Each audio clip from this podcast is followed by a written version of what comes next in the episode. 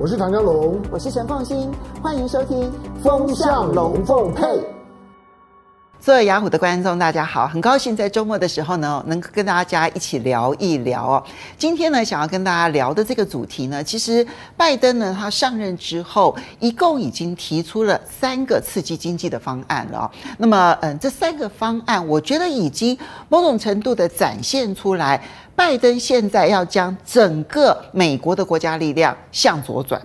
我所谓的向左转这件意，这个意思呢，并不是说他要开始走向共产主义啦，然后呢跟中国大陆靠拢。No No No，不是。所谓的向左转，是他要整个的朝向左派的这样子的一条大道路。美国要从那个小政府，然后轻税这样子的一个路线呢，整个大转呢，转向一个。大政府，而且呢是重税的这样的一条路，当然他走得成走不成，现在还是未定之天。因为呢，他的第二个方案、第三个方案呢，到现在为止呢，国会能不能通过，其实呢，一般认为这个可能性并不是特别的高。不过他已经展现出了那种强烈的急迫感。好，我们来梳理一下，他到底呢提出了哪三个方案？第一个方案当然是已经通过的一点九兆的纾困方案。这一点九兆的纾困方案呢，现在已经。已经通过了，然后呢，这里面呢，对于一定所得以下的这一些民众呢，每一个人提供一千四百美金的支票，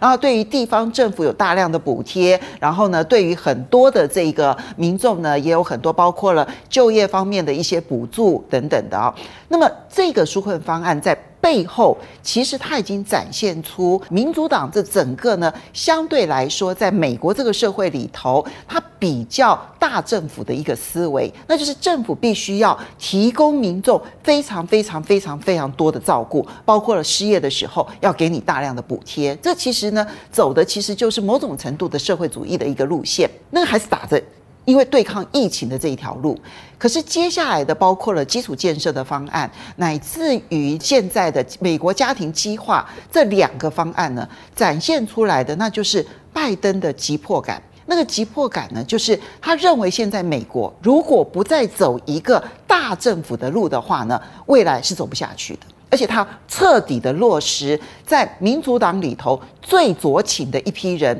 他们的想法。啊，其实本来拜登呢，他在民主党里头算是一个温和民主派，但是呢，现在看起来他走的是一个激进的一个相对的，他们称之为叫做进步派。不过呢，我觉得他现在走的这条路线呢，能不能走得通，其实对于美国影响非常的大。我们就来梳理一下，到底呢，拜登在。前面的二点三兆的基础建设方案，跟这一次的一点八兆的这个家庭计划呢，它这里面的内容展现出来的是一个什么样子的面貌？整体来说，大量的新建基础建设，不管是铺道路啦，或者是造桥啦，或者是机场啦，乃至于各式各样的交通建设啦，这一些港口的改善啦。这些不是只是单纯的这些老旧的这些基础建设要把它更新，很重要的是呢，它要展现出一个由中央来主导的态度。美国从立国以来哦，它基本上呢，它因为当初其实就是逃离英国的君主政府，所以所建立的这个国家呢，他们对于政府是高度的不信任的。他们当初呢，打赢了独立战争之后呢，号称是有一个中央政府，但事实上这个中央政府没有钱、没有人、没有任何的实权，所以呢，没有钱又没有权的这个中央政府，什么事情都不能做。他们最后呢，因为受不了了这十三个这个州政府呢，才举行了一次的制宪会议，然后成立了这个联邦政府。他这个联邦政府刚刚成立的时候呢，其实中央政府只负责两件事情。第一个就是国防啊，就万一军事上面要发生对外的战争，比如说要跟英国打一场独立战争的时候，那么要有足够的军队。但是即便是如此，他们一直都没有常设的这些常备军，因为对他们来说，中央拥有集权这个力量，他们是觉得无法忍受的。而第二个重要的权力呢，就是外交权。而外交权呢，其实远比他的军事权来得更重要，因为他们觉得透过外交的力量，能够不要发生战争就不要发生战争，这是他们立国之初的精神。那么，经过了两百多年的这样子的一个演变之后呢，美国政府发现了一个很重要的一件事情，就是当他面对在海外，在美国之外有强大敌人的时候，他的中央的权力就必须要大幅度的提升。所以在罗斯福时代的时候呢，因为美国的大萧条，然后他就必须要解决问题，因此开始采取的那个新政，让美国开始建立了很多很多很多的这一些中央联邦的这些单位，而他第一次的大幅度扩充他整个的这个联邦的权力，就是在罗斯福时代的那个新政。新政结束了之后呢，他的第二次整个中央权力的大幅度的扩充，就是在二次世界大战之后呢，跟苏联之间的冷战。因为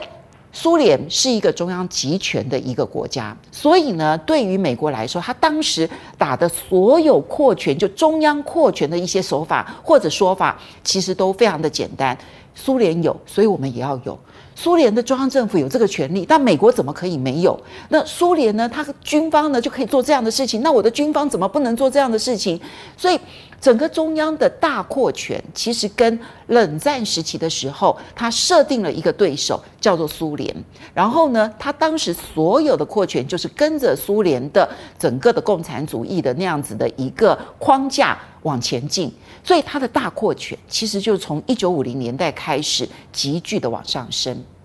那现在我们就来解读拜登现在的扩权。他现在的扩权不是只是单纯的说我要把这个道路铺得更平，我要把铁路做得更好，我要把港口做得更好，把机场做得更好，或者是说呢，我包括了就我的绿色能源啦，我要如何的去发展电动车。其实他现在不断的强调跟中国大陆的竞争的过程当中，我必须要能够补贴企业。我必须要能够提供民众教育，比如说社区的两年的免费大学，或者是说我对于这一些学前的教育，我必须要提供补贴。我对于很多的这些幼年的照护，我必须要提供补贴，或者提供他有薪的事假，然后呢，并且呢，给予他们协助。等等等等的，他背后所提的所有的理由，如果你看了拜登的国会演说的话，很简单，就是因为要跟中国大陆竞争。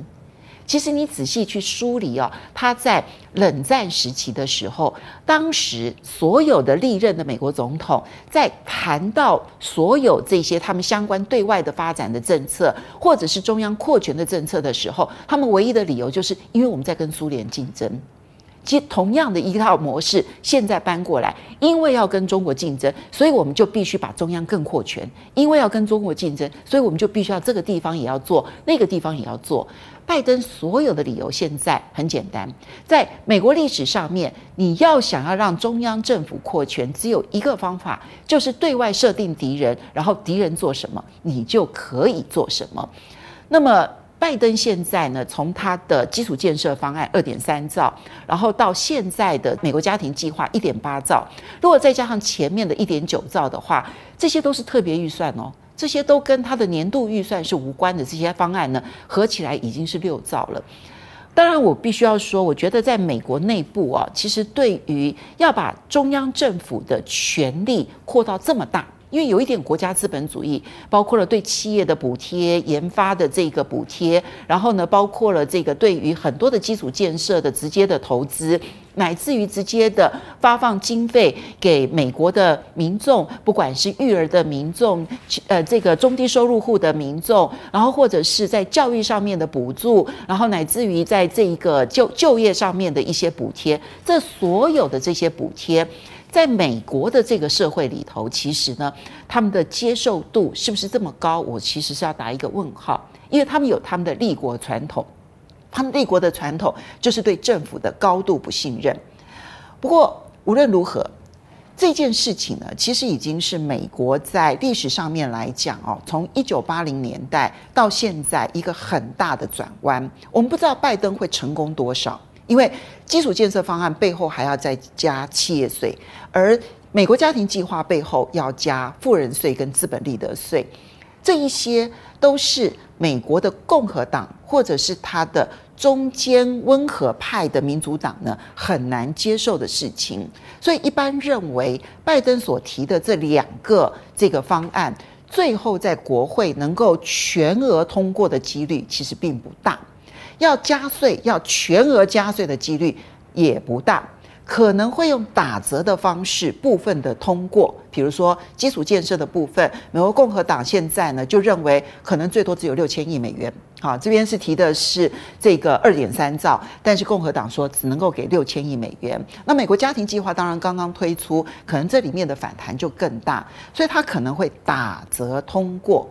但是我觉得呢，我们必须要把它视为美国在中央政府、联邦政府第三次扩权期很重要的时刻，啊，就是从新政。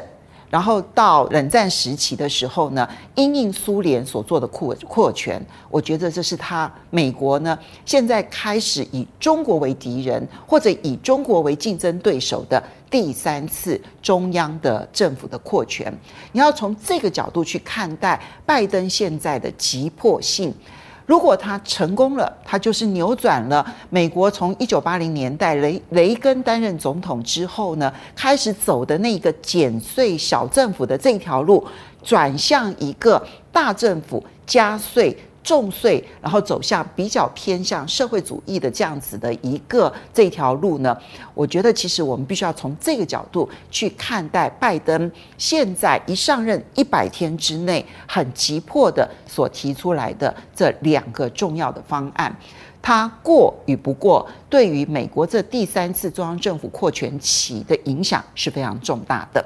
好的。那么很高兴呢，能够在周末的时候跟大家分享一些嗯国际上面所发生的事情，或者是台湾内部所发生的事情的观点，那提供给大家做参考喽。非常谢谢大家，我们下次再见喽，拜拜。